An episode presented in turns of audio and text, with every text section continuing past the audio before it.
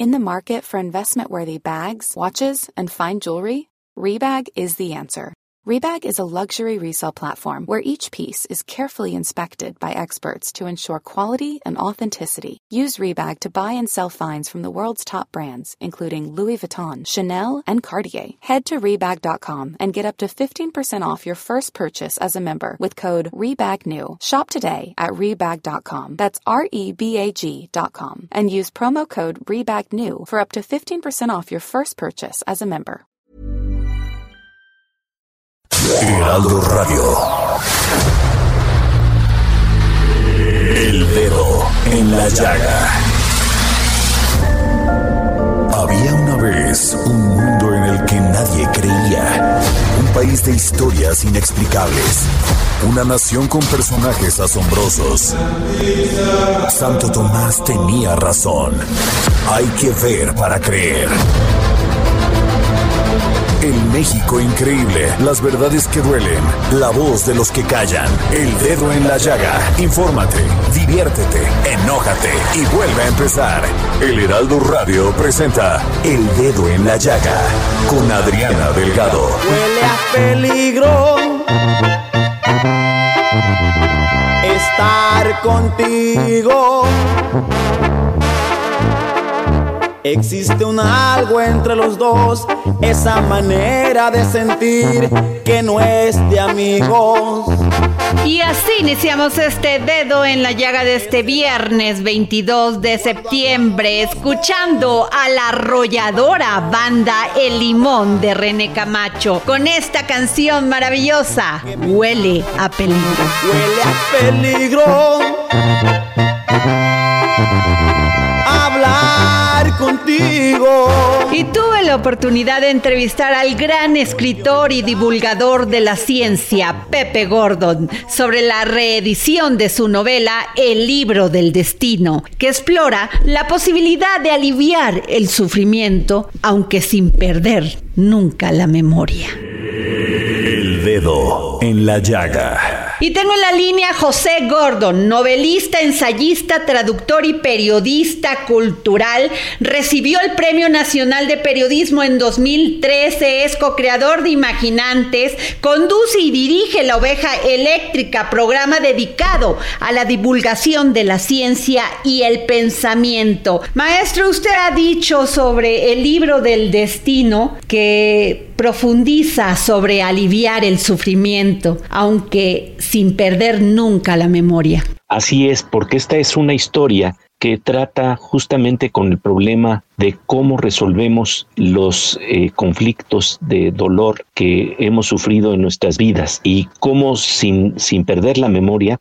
podemos llegar tal vez a un nivel de silencio interno que nos permite abrirnos a otras posibilidades en nuestros destinos. El problema que trato profundamente en la novela es justamente el cómo enfrentar lo que parece ser nuestro destino de manera fatal. Eh, lo, planteaba de manera muy interesante el gran poeta Álvaro, Álvaro Mutis, decía, los emisarios que tocan a tus puertas tú mismo los llamaste y no lo sabes. Entonces nos vamos involucrando en una cadena de acción y reacción en donde de repente cuando nos pasan ciertas cosas no entendemos por qué está sucediendo y nos olvidamos de que lo que sembramos de alguna manera también lo cosechamos. Y en esta novela pues lo que exploro es una situación de una pareja que tiene años viviendo juntos. Así es. Él es un hombre de ciencia que quiere entenderlo todo por la razón. Ella es una talentosa estudiante de teatro y enfrentan el problema de un doble amor y en vez de hacer una escena se compadecen de lo que está ocurriendo y entonces deciden ir con una experta en artes adivinatorias eh, que les hace una lectura verdaderamente sorprendente que rompe los límites de la razón. Maestro, usted destaca que mientras más silencio interno podamos explorar, tal vez logremos no repetir las historias que parecen llamarnos siempre y así descubrir que los emisarios que tocan nuestras puertas pueden ser mensajeros de libertad y fraternidad. Y yo le pregunto esto, desde la primera edición, ¿cómo ha cambiado el mundo para los protagonistas de El libro del destino? Bueno, eh, eh, es, es cierto que el mundo siempre representa cambio, pero hay conflictos que son universales y justamente de lo que se trata es este conflicto que todos tenemos cuando de repente tenemos una crisis y decimos qué nos va a pasar y quisiéramos avisorar el futuro. Lo interesante es que las novelas y las obras de teatro a veces se adelantan a darnos una lectura de lo que estamos nosotros viviendo. Por eso son tan apasionantes las buenas novelas, las buenas películas, las buenas escenificaciones teatrales, porque lo que presentan es la posibilidad de que nosotros veamos nuestro drama como en un espejo y tal vez poder de alguna manera desviarnos por un milímetro de la trayectoria hacia la cual nos dirigiríamos, gracias precisamente a la lectura, a la lectura que nos presenta una novela, una obra de teatro, la posibilidad de la memoria de desviarnos, aunque sea por un milímetro de la trayectoria que seguíamos. Y esto es profundamente liberador. Maestro José La tecnología ha traído a nuestras vidas demasiada exposición. A veces no queremos sufrir, lo evitamos, incluso pretendemos que somos muy felices en las distintas redes sociales. Así es. ¿Qué piensa usted, maestro? efectivamente, el problema es que aspiramos una felicidad de aspirina. Ajá. Y, y, el problema es que no estamos en contacto con lo que realmente pensamos y lo que realmente deseamos. Decía el poeta Nathan Sach que una de las grandes tragedias que vivimos es la distancia entre lo que pensamos que deseamos y lo que realmente pensamos y lo que realmente deseamos. Y esas burbujas artificiales de felicidad, por supuesto, explotan rápidamente porque no están basadas en un contacto profundo con nuestro ser. La idea entonces es cómo retornar a un silencio que nos abre de nuevo a otras posibilidades. Ese silencio que a veces eh, exploramos en la música, que exploramos en el arte y que de repente nos hace ver que hay otros caminos y no los típicos senderos que vamos recorriendo una y otra vez de manera estereotipada en búsqueda de una felicidad que no nos permite ver nuestras tragedias, lo que realmente estamos viviendo, pero también las posibilidades de salida. Así es. Decía Elie Wiesel que lo más importante no es lo que estamos sufriendo, sino qué hacemos con ese sufrimiento para que otros no sufran. Maestro, y el grado de velocidad es directamente proporcional a la intensidad del olvido. Hay un vínculo secreto entre la lentitud y la memoria, entre la velocidad y el olvido. Este fragmento es de Lentitud de Milán Kundera. Lo reconocí enseguida.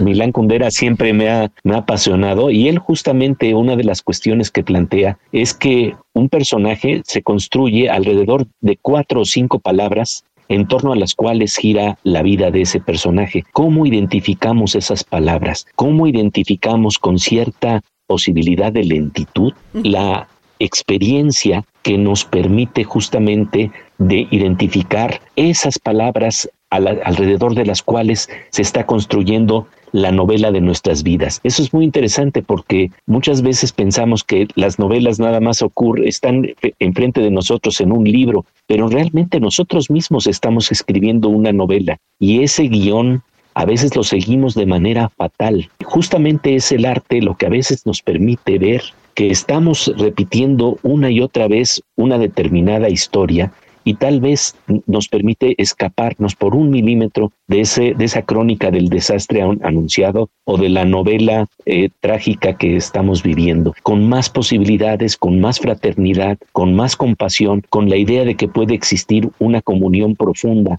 eh, con el otro, ¿no? Y esto, eh, si puede plantearse en la novela, es porque también aquí y allá ocurre en nuestras vidas. Y esto es lo que me parece más fascinante de la literatura. En los mejores momentos, la literatura es una soledad acompañada, en donde estamos profundamente vinculados. Pues no sabe cómo le agradezco, maestro José Gordon, novelista, ensayista, traductor, periodista cultural. Gracias por esta entrevista. Les recuerdo a todos aquellos que nos escuchan la reedición de este gran libro de José Gordon, El libro del destino. Muchísimas gracias, estimada Adriana. Un saludo a todo el auditorio. Muchas gracias. Un abrazo. El dedo en la llaga. Y desde Argentina y en exclusiva para el dedo en la llaga, el gran escritor y filósofo Hernán Melana, que hoy nos habla sobre el romance y los goliardos.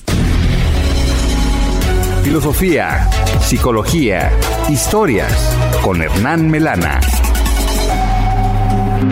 Hola Adriana y oyentes del dedo en la llaga. Bienvenidos a otro episodio de Filosofía, Psicología, Historias. Hoy vamos a hablar del romance medieval y los goliardos. Nos tenemos que situar entre los años 1100 y 1300, en donde hay un resurgimiento latino. Es decir, empezaron a florecer las obras de Cicerón, Virgilio, Horacio, Ovidio, Tito Livio, Lucano, Séneca, etc. Y mm, estos fueron animados a la joven Europa para crear una literatura. De estos estudios clásicos surge un latín medieval que es totalmente diferente al de los monjes porque empieza a adquirir una estética. Generalmente los monjes tenían un latín muy precario y poco erudito. Y empiezan a escribir algunos cronistas, algunos nobles, entre ellos por ejemplo Goeffrey de Momont que hace la historia de Britania, que es una mitología nacional o una transcripción de leyendas y episodios a los que hoy vemos como una ficción nacional, pero que encarnaban el arquetipo de un pueblo que se estaba gestando, en donde aparecen el rey Lear, Arturo, Merlín, Lancelot, Tristán, aparecerá Cretien de Troyes y Wolfram von Eschenbach con sus historias de Perceval y el Santo Grial. Y también aparecerá algo muy interesante que es la rima dando una gloria a este latín medieval en sus versos. Es decir, lo primordial de esta época son los versos poéticos. Si bien no se sabe el origen de esta rima en la cristiandad occidental, se podría conjeturar que tiene algún origen en versos de Cicerón, de Enio, de Apuleyo y también de la poesía hebrea y siríaca. Pero también seguramente del contacto con los musulmanes, ya que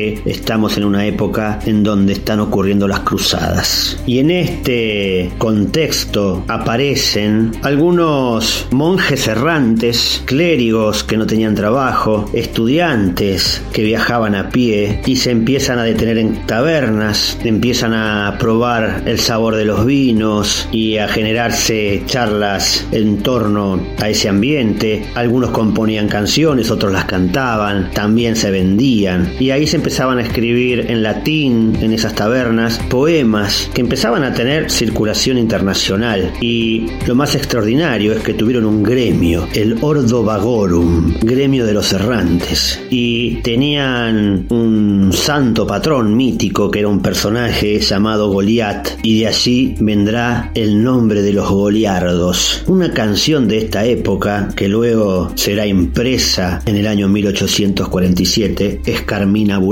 estos poemas eran generalmente exámetros y tenían para la época una manera escandalosa. A veces eran sátiras contra los eclesiásticos ricos, a veces eran groseros y otras veces eran jactancias de seducciones. Se cantaba la alegría de beber, la alegría de jugar y también se concebía una muerte ideal en esos poemas, que era morir en los brazos de la amada. Todo este movimiento de romances y de goliardos es el fundamento, es la base para nuestra poesía moderna. Sin estos hombres de la familia de Goliat, como le decían eh, de forma despectiva, hoy no podríamos gozar de uno de los artes más elevados que ha gestado el hombre, que es la capacidad de hacer poesía. Me despido con un extracto en donde nos refleja un poco el contenido de estos poemas que se gestaban en los bares y en los caminos. Este extracto de esta poesía se la llamaba la Confesión de Goliat y es uno de los poemas medievales más famosos y mm, su estrofa final fue la canción favorita de las tabernas de las universidades alemanas y este extracto dice así.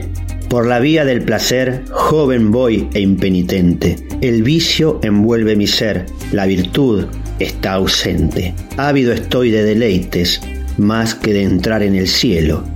Como que mi alma está muerta, salvo mi piel en el suelo. Es mi propósito firme en la taberna encontrarme cuando tenga que morirme y con jarro en mano hallarme, mientras del cielo en el quicio un coro de ángeles canta, que Dios le sea propicio a este bebedor constante. Gracias Adriana y oyentes del dedo en la llaga. Si quieren escuchar más episodios de filosofía, psicología, historias, pueden buscarlos en Spreaker, YouTube, Spotify, Apple Podcasts y demás redes sociales. Soy Hernán Melana y espero encontrarme nuevamente con ustedes la semana que viene. Y hoy es viernes, viernes del historiador Ignacio Anaya, que hoy en sus cápsulas del pasado nos habla sobre los discursos patrióticos. Cápsulas del pasado con el historiador Ignacio Anaya.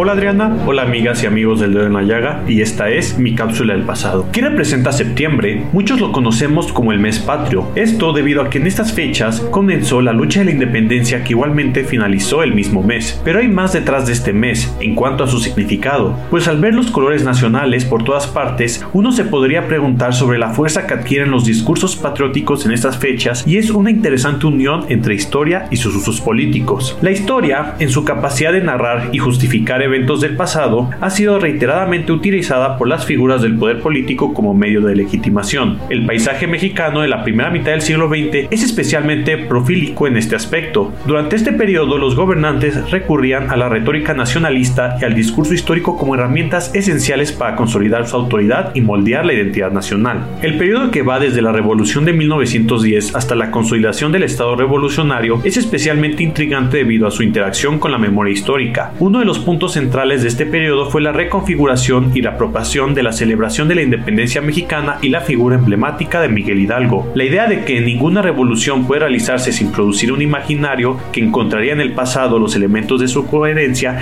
resuena con fuerza en este contexto. El culto Hidalgo, el padre de la patria, fue reconfigurado de acuerdo con las aspiraciones y necesidades de los diferentes grupos de poder en el juego, convirtiéndose así en un elemento simbólico que proporcionó legitimidad tanto a los combatientes revolucionarios como al naciente Estado. Una observación al pasado nos muestra que la consolidación de héroes nacionales y las festividades patrióticas comenzaron en el siglo XIX, cuando la nación mexicana se estaba forjando y afianzando. Estas historias nacionales no eran meros relatos, sino discursos ideológicamente cargados, diseñados para reproducir la hegemonía de los grupos dominantes. Estos se solidificaron aún más con las celebraciones que actúan como tradiciones inventadas, dotando a la comunidad de una identidad y justificando la autoridad de ciertos gobernantes. Porfirio Díaz el anterior líder mexicano, ya había establecido una fuerte conexión entre los héroes nacionales y su propio régimen. Sin embargo, con la llegada de la revolución en 1910, aquellos en contra de Díaz también recurrieron a estas figuras heroicas, no solo para desafiar el poder establecido, sino también para vincular la lucha revolucionaria con las gestas heroicas anteriores, como la guerra de 1810. A medida que la revolución evolucionó y emergió el Estado revolucionario, es notable que, aunque la revolución fue integrada en el calendario cívico nacional, la celebración de la independencia y la veneración a Hidalgo no perdieron fuerza. Estos siguieron siendo pilares legitimadores del poder político. Cada gobierno dejó su huella distintiva en estas celebraciones, reconfigurando el significado de las festividades y los héroes según sus propias necesidades y visiones. En última instancia, la historia mexicana del siglo XX destaca cómo las tradiciones inventadas, tales como las fiestas patrióticas y el culto a los héroes, se han adaptado y reinventado continuamente según las necesidades contemporáneas de los gobernantes en turno. El caso de Hidalgo es especialmente revelador. Más que un mero personaje histórico, se ha convertido en un símbolo contemporáneo, un espejo del presente que refleja las ideologías y aspiraciones de cada era. Espero que les haya gustado este episodio y recuerden escucharnos cada semana. Muchas gracias y hasta la próxima. Y esta es la temporada de las calabazas y Miriam Lira y su momento GastroLab nos dice cómo ocuparlas con la llegada del otoño. GastroLab. Historia, recetas, materia prima y un sinfín de cosas que a todos nos interesan.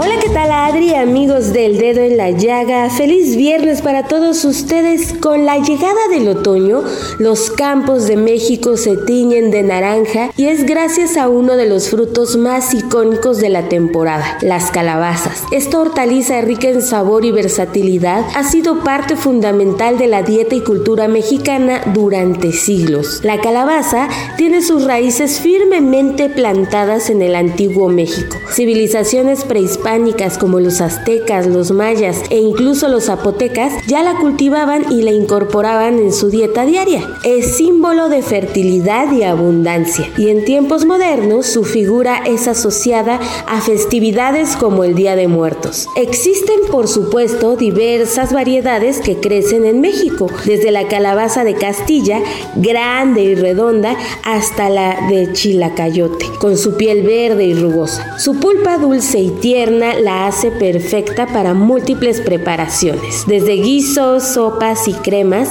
hasta postres como el tradicional dulce de calabaza, que se cocina con piloncillo y canela. Las semillas de calabaza, conocidas como pepitas, son un snack popular. Tostadas y sazonadas con sal se convierten en un bocadillo sano y muy delicioso. Además, son utilizadas para elaborar salsas y el tradicional pipián, un mole espeso a base de estas semillas. Así con la llegada del otoño, pues te damos algunas recetas o algunas ideas para incorporarla en tus platillos. Crema de calabaza, una mezcla suave de calabaza, cebolla, ajo y crema sazonada con un toque de nuez moscada, ideal para las noches más frescas. ¿O qué tal unos tamalitos de calabaza? Una versión dulce de este platillo tradicional. La masa se mezcla con puré de calabaza, azúcar y canela. Y para los más tradicionales, un dulce de calabaza en tacha, cocida en un almíbar de piloncillo, canela y clavo hasta que se caramelice y quede muy suave. La calabaza, además de ser nutritiva, es una hortaliza que requiere menos agua en comparación con otros cultivos, por lo que al optar por calabazas locales y de temporada, se promueve una agricultura sostenible y se apoya a los productores locales. Así que al disfrutar de una rebanada de pay de calabaza o una cucharada de dulce de calabaza, no solo estás degustando un manjar, sino también sumergiéndote en la rica historia y tradición gastronómica de nuestro México. Síguenos en nuestras redes sociales Heraldo Gastrolab y visita nuestro sitio gastrolabweb.com. Por supuesto, no dejes de escucharnos por aquí el próximo viernes en El Dedo en la Llaga. ¿Ustedes sabían que las bacterias son la pandemia silenciosa? Escuchen a la gran periodista en salud Maribel Ramírez Coronel. Hola, ¿qué tal, Adri? Saludos a la audiencia. Pues sí, fíjate que la humanidad se enfrenta ante una batalla de enormes proporciones que está resultando como una pandemia silenciosa que si no se logra controlar puede ponernos en riesgo incluso como especie humana. Hablamos de la lucha contra la resistencia antimicrobiana, es decir, microbios o bacterias que no les hacen nada a los antibióticos. Es lo que se conoce como resistencia antimicrobiana. Fíjate que la propia Organización Mundial de la Salud ha advertido a todos los ministerios de salud del mundo, de todos los países, que pongan orden en el consumo de antibióticos porque verdaderamente se nos está saliendo de las manos este problema. Los expertos estiman que eh, las bacterias están causando ya unas 700 mil muertes al año en el mundo. Estamos hablando de superbacterias, superbichos o supermicrobios que nos atacan al organismo, nos infectamos y están ocasionando muertes y el número está creciendo. Es decir, cada vez más personas terminan perdiendo perdiendo la vida por infecciones de superbacterias. Aquí hablamos de bichos que han ido evolucionando, se están volviendo cada vez más potentes, pero el mayor problema, Adri, es que se han ido haciendo resistentes a nuestras armas terapéuticas que tenemos para combatirlos, es decir, los antibióticos. Los medicamentos que la ciencia ha ido generando en, a lo largo de décadas ya no están siendo tan eficientes para combatir a las bacterias. Por ejemplo, recién se descubrió que hay una superbacteria hospitalaria, o sea que está solamente en hospitales, se llama Acinetobacter baumani y resulta que esta bacteria puede automodificar sus genes. Imagínate que tiene esa capacidad y esa potencia de automodificarse a sí misma para generar resistencia a los antibióticos, es decir, para defenderse cuando invade un cuerpo humano, un organismo, el doctor le manda un antibiótico y esa superbacteria se adapta para resistir a ese antibiótico y que no le haga nada. Es verdaderamente un problema el de la resistencia antimicrobiana y es comparable al del cambio climático, es decir, es resultado de la conducta poco responsable de los seres humanos y puede tener consecuencias muy drásticas contra nosotros mismos. Nosotros como humanidad somos los que hemos ocasionado esa resistencia antimicrobiana, pero como en el caso del cambio climático también tenemos el conocimiento y las herramientas para hacer frente al problema de las resistencias. Una es que controlemos el consumo de antibióticos empezando por los médicos, que haya más conciencia y no se mande a la primera y para cualquier cosa el antibiótico sin antes verificar que verdaderamente es una infección bacteriana. La otra es que la industria de ganadería y avícola y porcícola y todos los de los que generan alimentos eh, de proteína animal para los humanos controle el uso o más bien el abuso de antibióticos para ser más productivos. Hay muchas otras cosas que se pueden hacer contra la resistencia antimicrobiana, pero necesitamos ser conscientes y pues bueno, estamos en esa lucha. Y nos vamos a una pausa, no antes sin recordarles mis redes sociales, arroba Adri Delgado Ruiz.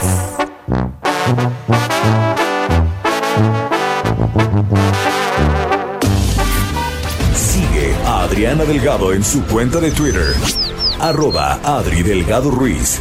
Además, te invitamos a enviar tus opiniones y comentarios en texto o por mensaje de audio a través de WhatsApp al 55 2544 3334. Y si quieres escuchar El Dedo en la Llaga de El Heraldo Radio, en cualquier momento y donde quiera que te encuentres, descarga el podcast disponible en Spotify y iTunes.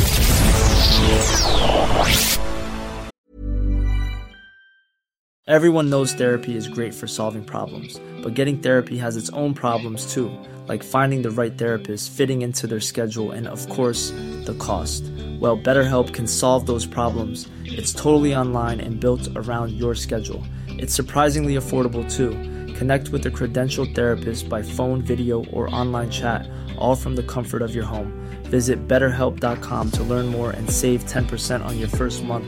That's BetterHelp, H E L P.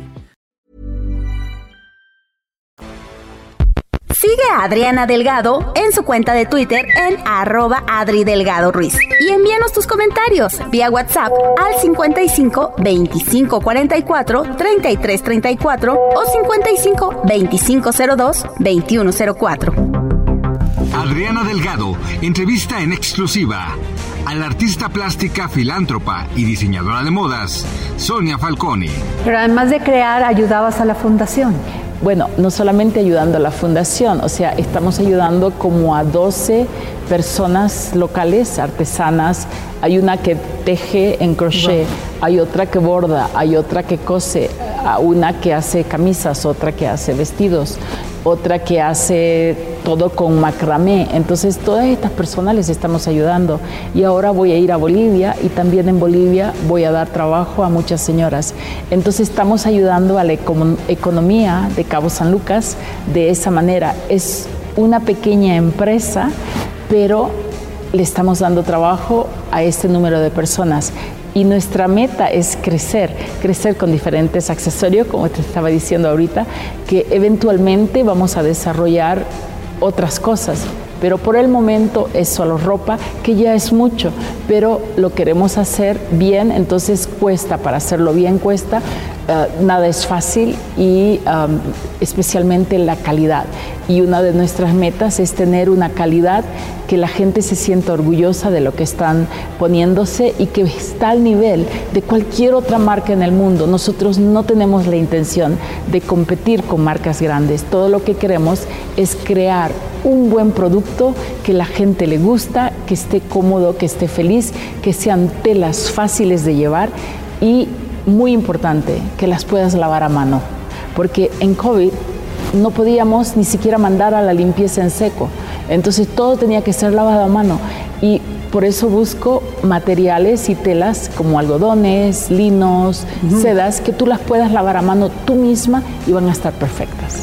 Jueves 10.30 de la noche, El Dedo en la Llaga, Heraldo Televisión. Y regresamos de esta pausa para seguir poniendo el dedo en la llaga en este viernes 22 de septiembre. Recuerden, soy Adriana Delgado y mis redes son arroba Adri Delgado Ruiz. Y no se pierdan esta entrevista que le realicé a Sonia Falcone, artista plástica contemporánea y activista en favor de la educación, promotora y defensora de los derechos de los niños y las mujeres víctimas de maltrato. Este próximo jueves a las 10.30 por el Heraldo Televisión. ¿Ustedes saben cuáles son las nuevas variantes del COVID? Escuche esta entrevista que le realicé a la doctora Roxana Trejo González, epidemióloga del Centro Médico ABC. El dedo en la llaga. Y tengo a la doctora Roxana Trejo González, epidemióloga del Centro Médico ABC. Y es que después de esta terrible pandemia que sufrimos del COVID-19, ahora tenemos diversas variantes, nuevas subvariantes cada dos meses aproximadamente. La más reciente es Eje.5, con mayor capacidad de transmisión que las anteriores. Doctora, ¿cómo le hacemos frente a que cada dos meses surge una subvariante del COVID-19? Bueno, pues eh, creo que el punto importante que debemos de tomar aquí, Adriana, y gracias por la invitación, es que debemos de estar muy atentos las instituciones de salud en relación a aportar formación y, datos para que el sistema de salud de nuestro país, para empezar, pueda tener esa detección de estas variantes en relación a la circulación que tenemos. Es parte de la vigilancia epidemiológica que tenemos que realizar y esto tiene que ver con esta capacidad que tienen en específico hoy SARS-CoV-2 en relación a estas mutaciones y nuevos linajes o sublinajes que pudieran existir y que al final necesitamos mantenernos activamente pues para poder hacer las medidas pertinentes. Ahora, en la pregunta que me comentas, Adriana, ¿qué hacer la población? Pues creo que un tema muy importante es, bueno, ya sabemos que todo el mundo anda sin cubreboca, que las medidas pues ya cambiaron, pero creo yo que el, cuando estemos enfermos, cuando empecemos con un cuadro respiratorio, podamos sí protegernos, colocarnos una barrera de protección que es el cubrebocas, saber que es una muy buena herramienta que podemos usar hoy, Adriana, en caso de que estemos enfermos para aislarnos y evitar contagiar a otros, que es cuando el virus tiene la capacidad de estas mutaciones. Ahora, esta subvariante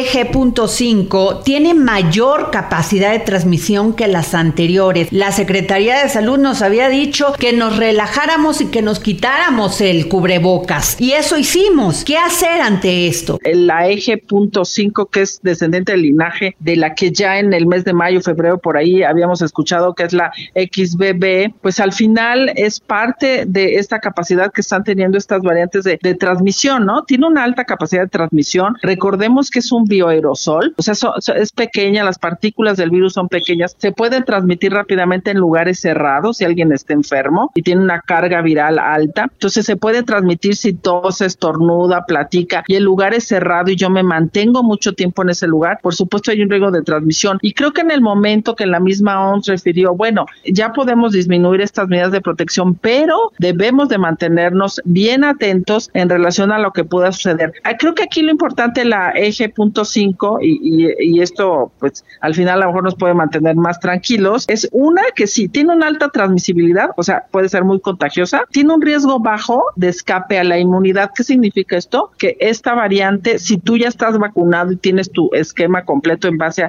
al tipo de vacuna y hace eh, un año te vacunaste o menos de un año y te hiciste tu refuerzo, bueno, estás protegido. Significa que esta variante, si tú estás vacunado, eh, no, no escapa tu inmunidad por vacuna o por enfermedad también. Y en relación a la presentación clínica, pues sigue siendo la misma, ¿no? Porque de repente uno escucha comunicados o a lo mejor mensajes en donde ya cambió la presentación. No, sigue siendo igual. Y entonces ahí, Adriana, volvamos a enfatizar, si usted inicia con un cuadro clínico respiratorio, no sabemos si puede ser SARS-CoV-2 o puede ser un rinovirus, otra enfermedad viral o bacteriana, protéjase, evite a toda costa eh, contagiar a otras personas. Si va a lugares cerrados este, y usted está enfermo, pues mejor no acuda, este, tome esta decisión de manera eh, responsable porque creo hoy hay que impulsar el tema de salud pública y de prevención para evitar mayores riesgos de otras mutaciones. Además, doctora Roxana Trejo González, el tiempo pasa, el tiempo se va y estamos casi por llegar a septiembre y a octubre, donde pues empiezan los cambios de clima. Muchas personas confundimos a veces también la influenza con el, con el tema de estas subvariantes del coronavirus. Muchos que confundimos el tema del escurrimiento nasal, la fiebre, pero a lo que quiero llegar, ¿esta subvariante del COVID es grave? No, no, exactamente, eh, no tiene esa característica de ser muy virulenta o grave o que los pacientes vayan a caer en gravedad. Ahora, hay que dejar algo muy claro, Adriana, es que debes de tener esa parte preventiva muy clara en relación a que tengas tu esquema de vacunación de SARS-CoV-2 completo, que hayas hecho este refuerzo para poderte proteger, que si tienes alguna enfermedad de base, que creo que es parte de las enseñanzas que COVID nos deja, si tenemos una enfermedad de diabetes, hipertensión, er, artritis reumatoide que usamos eh, medicamentos y que pueden inmunosuprimirnos, pues debemos estar primero bien con nuestros controles médicos y segundo, muy atentos a estos cuadros para evitar complicarnos. no es una variante de alta complicación o gravedad, pero por supuesto todo depende del individuo, ¿no? De las personas. Entonces es importante que nos cuidemos para que estemos mejor de salud en caso de contagiarnos. Y Adriana, tú acabas de decir algo muy importante en relación a que viene la época invernal. Va a ser SARS-CoV-2, va a ser influenza, va a ser rinovirus, va a ser virus inicial. Entonces creo yo que esta medida no solo para prevenir SARS-CoV-2, tendría que ser para todas estas enfermedades respiratorias, ¿no? Que hoy ya son parte. ¿Cuáles ha sido, usted que está en el Centro Médico ABC, doctora Roxana Trejo González, cómo han visto el seguimiento de esta enfermedad? Eh, aparentemente ya tenemos la vacuna, pero la vacuna se nos aplicó hace un año y medio. Eh, muchas personas sí estamos preocupadas cuando nos vamos a tener que poner la próxima vacuna como refuerzo. ¿Qué nos puede decir de esto? Y si han contado con casos ahí en el hospital. Sí, este, nosotros en el ABC pues tenemos un programa desde antes del inicio de la pandemia muy, muy establecido y que por supuesto implementamos y bueno, hicimos otras cosas en relación a la preparación. Durante el tema de la pandemia pues siempre estábamos esperando este tema de la vacunación y hoy por supuesto lo que em, desde nuestros colaboradores este, impulsamos fue que estuvieran con sus vacunas completas, mucho por el apoyo del gobierno que así fue en el tema de vacunación. Hoy seguimos así en el tema de vacunación para SARS-CoV dos. Sabemos que existe hoy la vacuna Abdala, que es la que proporciona el sistema de salud. Es una vacuna con una buena eficiencia y eficacia. Es una vacuna que te protege para estas, pues estos eh, linaje o variantes ancestrales o inicio, alfa, delta. Eh, también sabemos que, bueno, no tiene Omicron, que, que todos estos que observamos hoy son sublinajes de este mismo variante de Omicron. Y el tema hoy sería que hoy, eh, si alguien requiere una vacuna, después de haberse puesto la última refuerzo hace 12 meses 11, pues sí recomendamos que puedan aplicarse esta vacuna. Hoy sabemos que en el país, pues la única que contamos por medio del gobierno es la vacuna de Abdalá. Bueno, pues sí, hay que aplicarla, ¿no? No creemos que esté mal, sí recomendamos. ¿Usted sí la recomienda, doctora? Pues en base a, los estudios que se tienen, la información que proporcionaron, sí es una vacuna con alta eficacia y efectividad, pero el único tema es que por supuesto hoy lo que circula no son exactamente puramente estas eh, tipo de variantes que tiene la vacuna. Hoy sabemos que circulan como esta la, estos últimos sublinajes que son parte de las variantes de Omicron que no la tiene la vacuna. Entonces, sí es un tema, por supuesto, porque pues no está protegiendo para esta que hoy circula, sí nos protege para las ancestrales que aparte eran de mayor gravedad. y, y creo que es un tema importante. Creo que el país debe de empezar a avanzar a tener y contar o tener disponibilidad de las otras tipos de vacunas que hoy sí cuentan con estas variantes como Omicron, porque puede ser la Vival y que en el país pudiéramos contar con ellas. Creo que para allá se visualice el tema, esperamos que pronto se pueda tener esa disponibilidad en el país para que antes de la época invernal o en conjunto con influenza pudiésemos o se pudiesen aplicar las personas las dos vacunas en conjunto, ¿no? Para no perder tiempo. Es importante ponerlas al mismo tiempo para no desfasarnos unas dos semanas que tendríamos que hacer si primero nos aplicamos una y después la otra. E, eso es muy importante, doctora, porque muchas personas te están descuidando ponerse la vacuna de de la influenza y dicen que prefieren cualquiera de estas vacunas contra el COVID, Omicron o como se llame. ¿Qué, ¿Qué es lo que tenemos que hacer? Esto es bien importante. Sí, muy importante, Adriana, porque sabemos que la pandemia nos trastocó y entonces el foco pareciera que solo estamos para SARS-CoV-2 y no es así. Influenza es una enfermedad también que tiene un gran impacto en la morbilidad, o sea, en los casos. El contagio es diferente, o sea, bueno, no, no diferente en relación a cómo es la vía de transmisión, sí diferente en relación a que por su tamaño y, constitución del virus eh, no es un bioaerosol, pero también hay contagio. Pero el tema de influenza es que también puede tener una alta mortalidad. Entonces, es importante hoy que sabemos que hay una vacuna contra influenza, poderla administrar y aplicarla. Y sabemos que para septiembre, octubre tendremos disponibilidad esta vacuna, tanto en el ámbito público como privado. Entonces, hay que movernos a aplicarla. Ahora, si en ese momento tenemos la opción de podernos aplicar para SARS-CoV-2, la que decidan o la que el país tenga, apliquémoslos al mismo tiempo. Eh, ya se hizo los años pasados, así se aplicaron las dos, tanto para SARS-CoV-2 como para influenza, para no perder este tiempo que tendríamos que esperar. Cuando tú te aplicas una vacuna de este tipo, pues a veces te tienes que esperar hasta dos semanas para que haga su efecto, haga la, eh, respuesta inmunológica que queremos. Y si nos desfasamos y hoy me pongo una y mañana o pasado me pongo la otra, compiten y entonces no va a permitir que la respuesta inmunológica de la segunda que me estoy aplicando funcione. Entonces la recomendación es aplíquese las dos al mismo tiempo. Si no tiene la opción, pues nada más hay que esperar dos semanas para poderse aplicar la otra vacuna. No deje afuera influenza, es un tema importante que hay que estar atentos, que también puede impactar en el tema de gravedad y que también contamos con tratamiento, que creo que es algo importante, detectar tempranamente, saber si tenemos SARS-CoV-2 o saber si tenemos influenza para poder dar el tratamiento correcto en caso de influenza. Muy claro. Muchas gracias, doctora Roxana Trejo González, epidemióloga del Centro Médico ABC. No, Adriana, gracias a ti. Un abrazo. El dedo en la llaga. Y hoy, a través de la voz y la pluma del doctor Luis Ignacio Sainz, exploremos el legado de Lucas Salamán, gran historiador y político mexicano de 1792. Muy buenas tardes, eh, estamos a punto de continuar estas disecciones de personajes históricos que han hecho en buena medida la invención y la defensa de nuestra patria. Toca el turno a Lucas Alamán para que también se vea que ha habido conservadores luminosísimos, grandes demócratas como este personaje y que en mucho le debemos en todas las facetas, la de la política exterior y el reconocimiento de nuestro régimen soberano, pero también en el fomento de las actividades productivas. Dicho lo cual, procederé a darles una, una versión sintética de tan extraordinario personaje. Lucas Ignacio José Joaquín Pedro de Alcántara, Juan Bautista Francisco de Paula, Alamán y Escalada. Nació el 18 de octubre de 1792 en Guanajuato, hijo de españoles acomodados, ocupados en la explotación de minas. Realizó sus primeros estudios en el Colegio de la Purísima Concepción de su ciudad natal, distinguiéndose en las matemáticas. Prosiguió sus estudios en el Real Colegio de Minas de la Nueva España, donde figuró entre los discípulos de don Andrés del Río,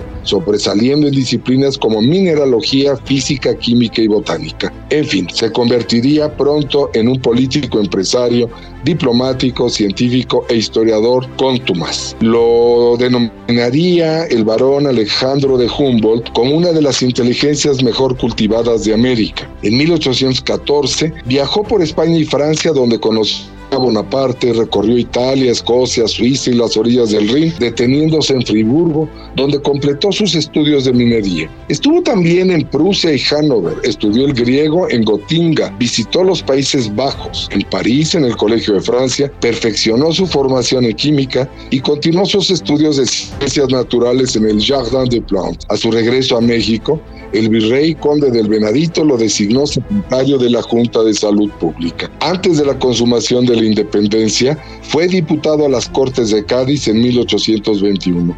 Allí publicó un largo artículo sobre las causas de la decadencia de la minería en la Nueva España, rindiendo un dictamen que fue aprobado el 8 de junio de 1821. Mientras residía en España, la Junta Provisional Gubernativa del Imperio de Iturbide aprobaría en todos sus términos el dictamen en minería que había formulado nuestro genio mexicano. Su interés en estas materias lo llevó a Inglaterra y ahí fundó una compañía de minas con un capital, imagínense para la época, un capital semilla de 6 millones. En 1825 estableció ya cerca de Durango la primera ferrería que hubo en América. Y el 16 de noviembre de 1830, ni más ni menos, junto con Esteban de Antuñano, fundará el primer banco refaccionario, el Banco del Avío, institución financiera dedicada a refaccionar a la incipiente industria nacional. Esta extraordinaria institución sería desaparecida por decreto de Santana en 1842.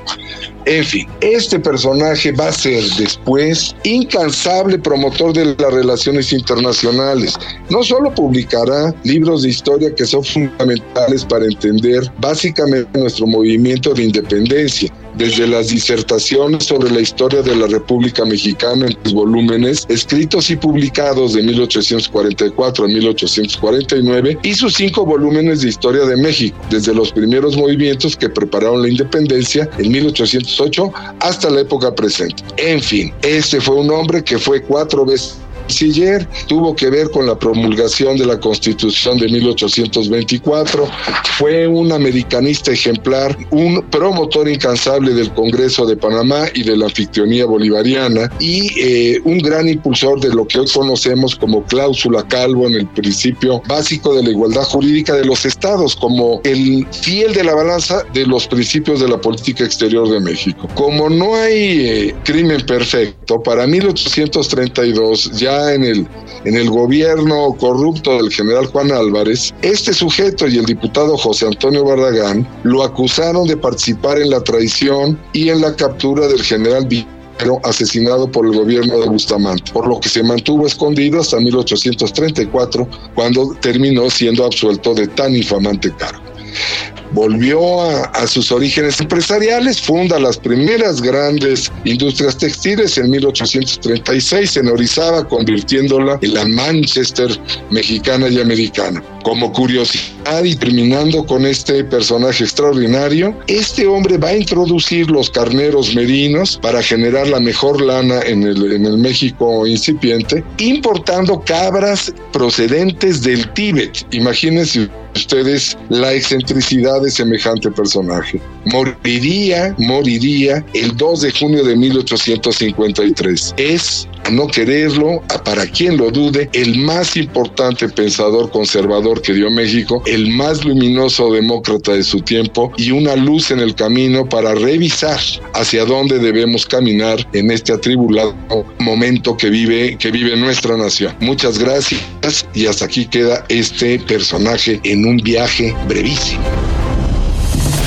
Nuestra sección Guerreras de la Libertad, lideresas políticas, activistas sociales, artistas y defensoras de los derechos de la mujer nos enseñan que no hay límites cuando se trata de luchar por lo que creemos. La resiliencia, el coraje y la determinación son la principal característica de estas mujeres que han desafiado barreras en búsqueda de la libertad. En esta sección conoceremos historias inspiradoras de valentía, emoción y pasión. Y en esta ocasión tenemos a Mariel Howley Dávila, abogada, escritora, nadadora de aguas abiertas y presidenta ejecutiva de Queremos Mexicanos Activos. Así. Yo tengo un respeto enorme al océano y al mar, pero al mismo tiempo el océano ha sido mi gran maestro. Además, he encontrado que cuando estoy nadando en el océano me siento libre, me siento bien, me siento cómoda. Y te puedo decir que cada nado en el océano ha generado un aprendizaje fundamental en mi vida. Y una situación muy importante que hoy aprecio y que lo tengo así como columna vertebral de mi ser, de mi ser Mariel, es haber aprendido a ser menos Mariel y mucho más mar.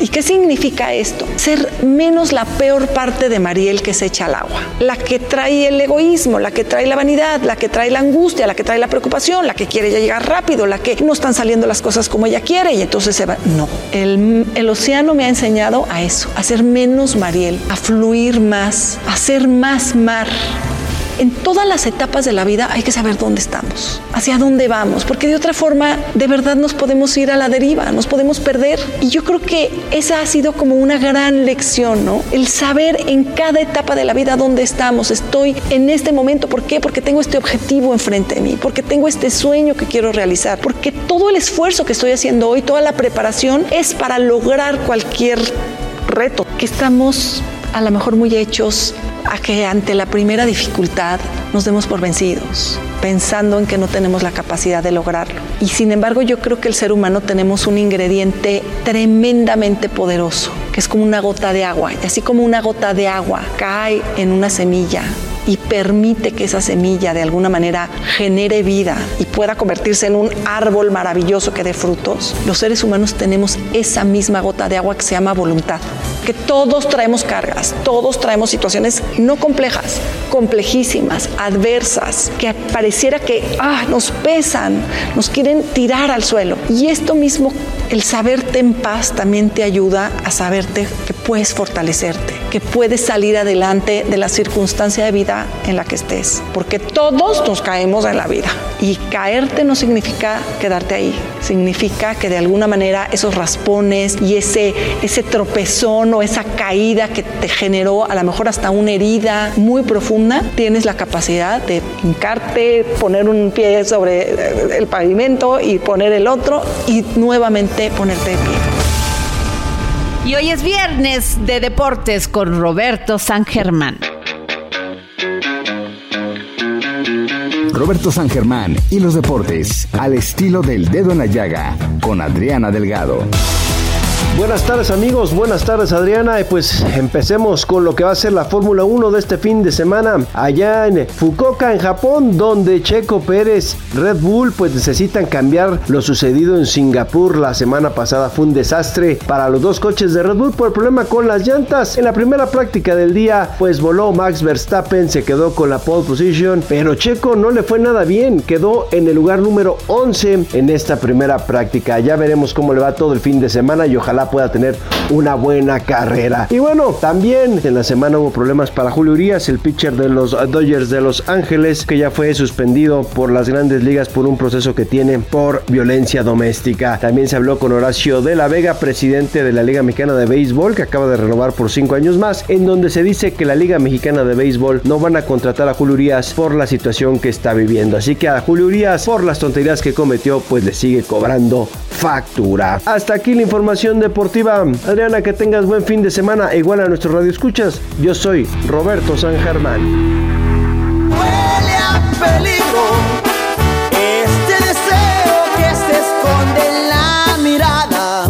Así llegamos al final de este dedo en la llaga de este 22 de septiembre. Yo soy su amiga Adriana Delgado y los invito a que nos acompañe el próximo lunes y como siempre les digo, gracias por escucharnos, pero sobre todo gracias por permitirnos entrar en su corazón. Tenga usted un gran fin de semana.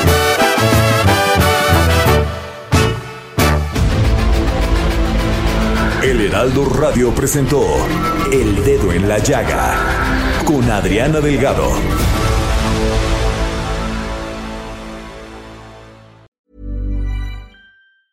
Even when we're on a budget, we still deserve nice things.